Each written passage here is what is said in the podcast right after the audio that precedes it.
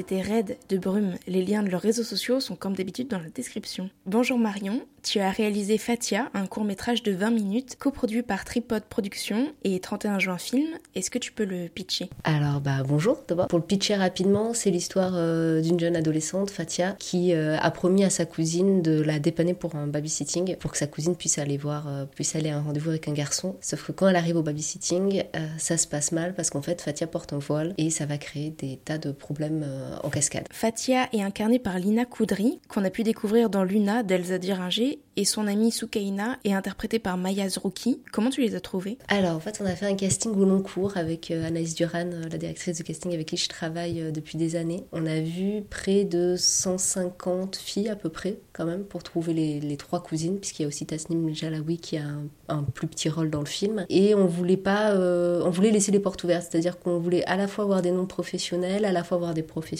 Du coup, on a fait du casting de rue. J'aime pas trop l'expression casting sauvage, ça fait un peu safari, je trouve ça pas très juste, mais euh, donc on a, on a rencontré voilà, des gens en allant dans, des assos, de, des assos de, quartier, de hip-hop, etc. Et puis on a fait aussi le tour des agences. Et, euh, et alors la petite anecdote, c'est que euh, Lina et Maya, elles sont venues ensemble en casting et on les a vues à la toute fin parce que Lina tournait un autre projet, donc elle n'était pas dispo, donc on l'a vue dans les dernières. Elle est venue avec Maya qu'elle connaissait parce que Maya est la petite sœur d'un de ses meilleurs amis. Et, et en fait, elles avaient déjà évidemment préparé la scène, euh, toutes les deux ensemble, et ça a été tout de suite assez bluffant. Ça a été tout de suite assez bluffant. Et après, on a parlé, euh, en général, je fais quelques petits essais, puis je parle aussi du rôle dans les castings. Et ce qui m'a touché directement avec Lina, c'est que très vite en fait on a parlé du fond en fait du film euh, ce qui arrive finalement assez rarement en essai malheureusement mais elle elle avait j'avais l'impression j'ai eu l'impression qu'elle avait vraiment compris le scénario et que en fait dans son entourage elle avait des copines elle habite à Aubervilliers elle avait des copines qui étaient voilées et qui du coup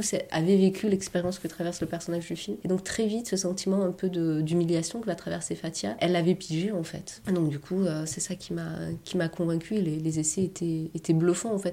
Je, je les ai montrés il y a pas longtemps à des étudiants la scène d'essai est presque aussi bien que la scène finale dans le film Tu parlais du fond du sujet avec la comédienne principale, mais toi, comment tu as eu cette, euh, cette idée? Ben moi, dans mon parcours, en fait, j'ai pendant 6-7 ans, j'ai fait, euh, j'ai travaillé à la Goutte d'Or dans une association euh, où on faisait du soutien scolaire, où on faisait des petits ateliers vidéo, où on faisait des sorties avec les, les gamins, etc. Et c'était, c'est une part très importante aussi de, de ma vie, la transmission, la pédagogie, à côté des films que je réalise. Et donc, du coup, j'ai suivi un groupe de jeunes, essentiellement des jeunes filles, que j'ai vu pour certaines progressivement se voiler en passant à l'âge adulte. Et donc, j'ai beaucoup parlé de ça avec elles. Et ce qui se passe dans le film, l'anecdote du babysitting raté, c'est une anecdote qu'on m'a racontée. Évidemment pas telle quelle, puisque je l'ai retravaillée, je l'ai fictionnalisée, etc.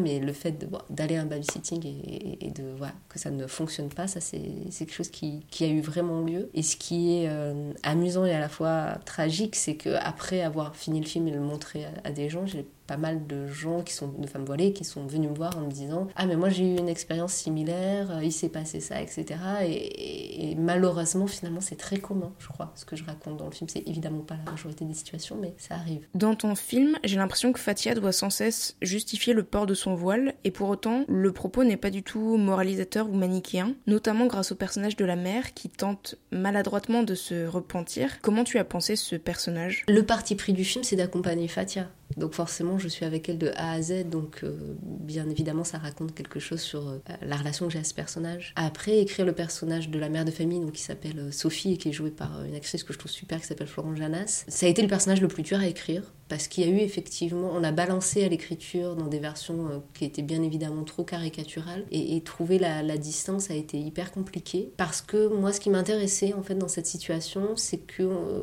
quand elle se retrouve face à face, j'avais l'espoir qu'on puisse comprendre les deux. C'est-à-dire euh, se mettre à la place de Fatia et, trouver ça humiliant, et se mettre à la place de Sophie et se dire qu'en fait finalement c'est sa fille et que, et que peut-être nous aussi, en fait, à sa place on aurait eu des doutes. Moi, moi j'ai un enfant aussi, donc je me suis aussi nourrie de cette expérience-là pour écrire le personnage, et, bien évidemment, euh, je, me- pose des questions avant de le laisser à quelqu'un. Et donc c'est cet endroit d'ambiguïté-là que je voulais travailler, et je voulais que le film, par le fait notamment que Sophie revienne ensuite et essayer de créer du dialogue, puisse pas tant euh, asséner la situation en disant voilà c'est mal ou n'importe quoi, mais plutôt ouvrir la question et qu'on qu'on sorte de la projection en se disant mais en fait comment moi j'aurais réagi? Et, des fois euh, quand je regarde le film en projection, des fois je me dis mais moi-même je sais même pas en fait comment j'aurais réagi. Il y a dix ans, aujourd'hui bien évidemment j'ai fait le film donc je pense que je suis un peu préparée, mais il y a dix ans je sais pas comment j'aurais réagi par exemple. Il y a plusieurs formats et régimes d'images tout au long de ton film, d'abord en 4 tiers mêlés à des vidéos Snapchat, jusqu'à un format plus large en 1,85. À quel moment tu as fait ce choix? Est-ce que c'était euh, dès l'écriture?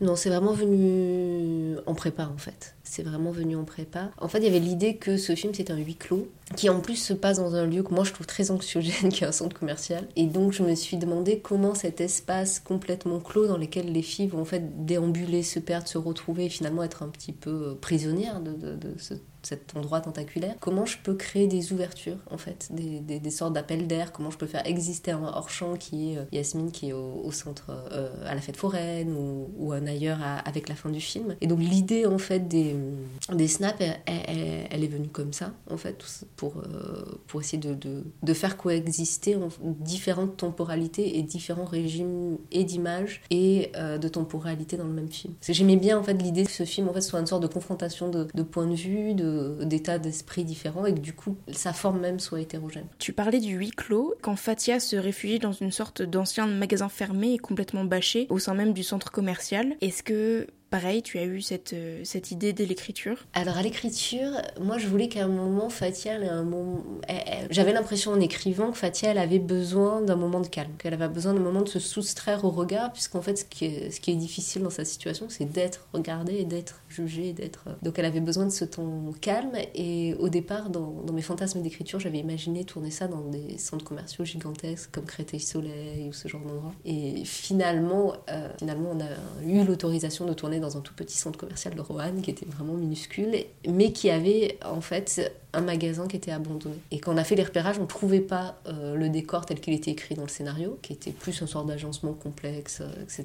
Mais à un moment, on a eu l'idée de, cette, euh, de cette boutique. Et c'est vraiment une idée qui, est venue du décor, des contraintes du lieu, et qui s'est construite progressivement, parce qu'en fait, la boutique était fermée, mais il n'y avait pas de bâche, il y avait juste le rideau de fer. Et en discutant avec Lucille Mercier, la chef opératrice, on a eu cette idée de, de rajouter cette bâche qui crée euh, des effets de contre-jour et qui est aussi une un filtre entre le, le monde extérieur et, et elle. Quoi. Mais voilà, c'est des choses qui sont vraiment faites en cherchant euh, des solutions. Un mot pour finir sur ton parcours. Tu es sorti du département réalisation de la FEMIS en 2011 et tu as déjà réalisé plusieurs cours. Les Murs en 2010, Voyage en Lémurie en 2013 et Les Ormes en 2017. Est-ce que tu as des projets en cours ou futurs? Ouais, ben en fait là l'idée de ce court métrage c'était euh, bah, déjà de le faire parce c'est fun de faire des courts métrages, mais aussi de préparer un long euh, que je fais avec les, les deux mêmes boîtes de, de production qui là en ce moment est en financement, donc je croise les doigts pour qu'il se fasse euh, bientôt et euh, qui reprendra en fait le plus ou moins le même casting avec d'autres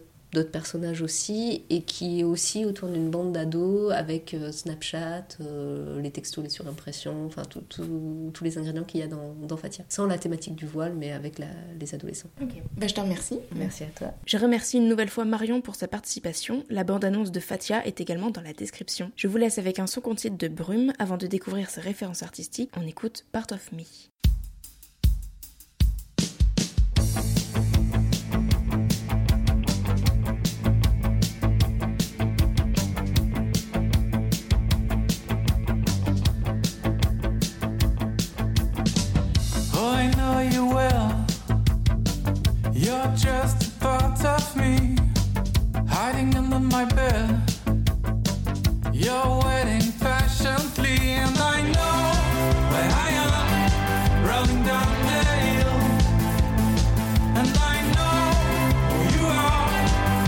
bottom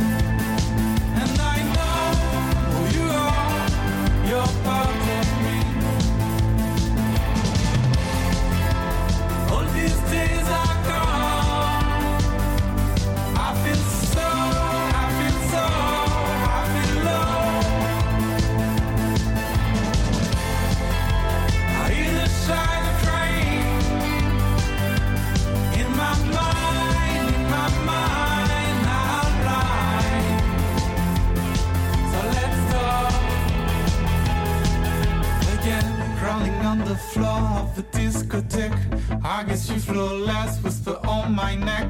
Crawling on the floor of the discotheque. I guess you flow last, whisper on my neck. All the voices are raising up, fist burning, is a V, I can't stand up. And I know where I am, rolling down the hill. And I know you are, you're part of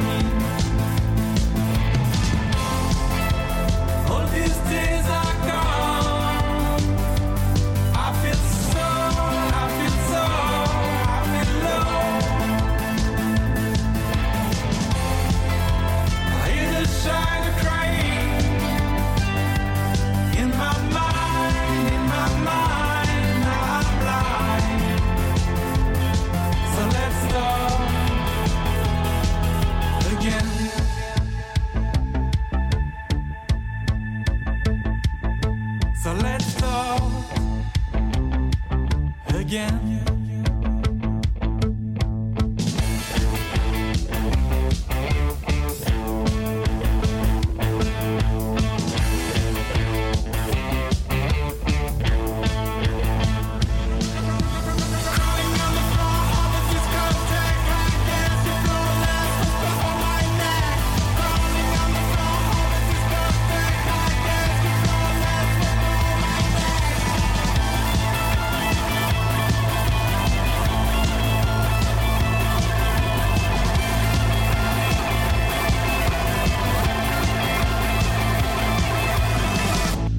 Bonjour Yoda, je suis Marion de Seine-Ravel. J'écris et je réalise euh, des films et euh, je voulais partager avec vous bah, euh, quelques, quelques œuvres qui m'ont, beaucoup plu et qui m'ont beaucoup accompagné dans mon travail. Peut-être pour commencer, parler de David Simons, qui est un, dramaturge en fait américain et qui a écrit la série The Wire et pas mal d'autres séries aussi. Moi, c'est quelqu'un que j'admire énormément et je crois qu'il, arrive à faire ce que moi j'aimerais bien faire dans mes films, à savoir mêler un sort de, de, de, de constat précis documenté et, incisif sur, la société dans laquelle il vit, sur l'état du monde dans lequel il vit, avec aussi quand même une sorte de, dimension romanesque, puisque je sais pas si vous avez vu The Wire, mais il y a des personnages shakespeariens qui sont assez bouleversants. Donc voilà, c'est une grande source d'inspiration euh, pour moi, donc The Wire, mais aussi toutes les autres séries qu'il a faites, euh, Show Me a Hero, Trémé, etc., etc. Et euh, mon deuxième conseil, pour parler, pour, pour citer des femmes aussi, parce que c'est important, moi il y a une écrivaine que j'aime énormément qui s'appelle Goliarda Sapiens qui est italienne, sicilienne précisément, et qui a écrit bah, plusieurs romans, mais notamment son, son grand roman C'est l'art de la joie, et qui est un roman qui m'a, moi, euh, bouleversée, que je trouve d'une grande richesse, d'une grande sensibilité. Donc euh, voilà, il est réédité depuis peu, parce qu'il était en rupture de stock, j'ai essayé de l'offrir à mes amis régulièrement, et là maintenant, ça y est, il est en poche réédité, donc euh, courez-y. C'était Part of Me de Brume Yodar, c'est fini pour aujourd'hui, je vous retrouve très vite pour un nouveau podcast, très bonne semaine à vous.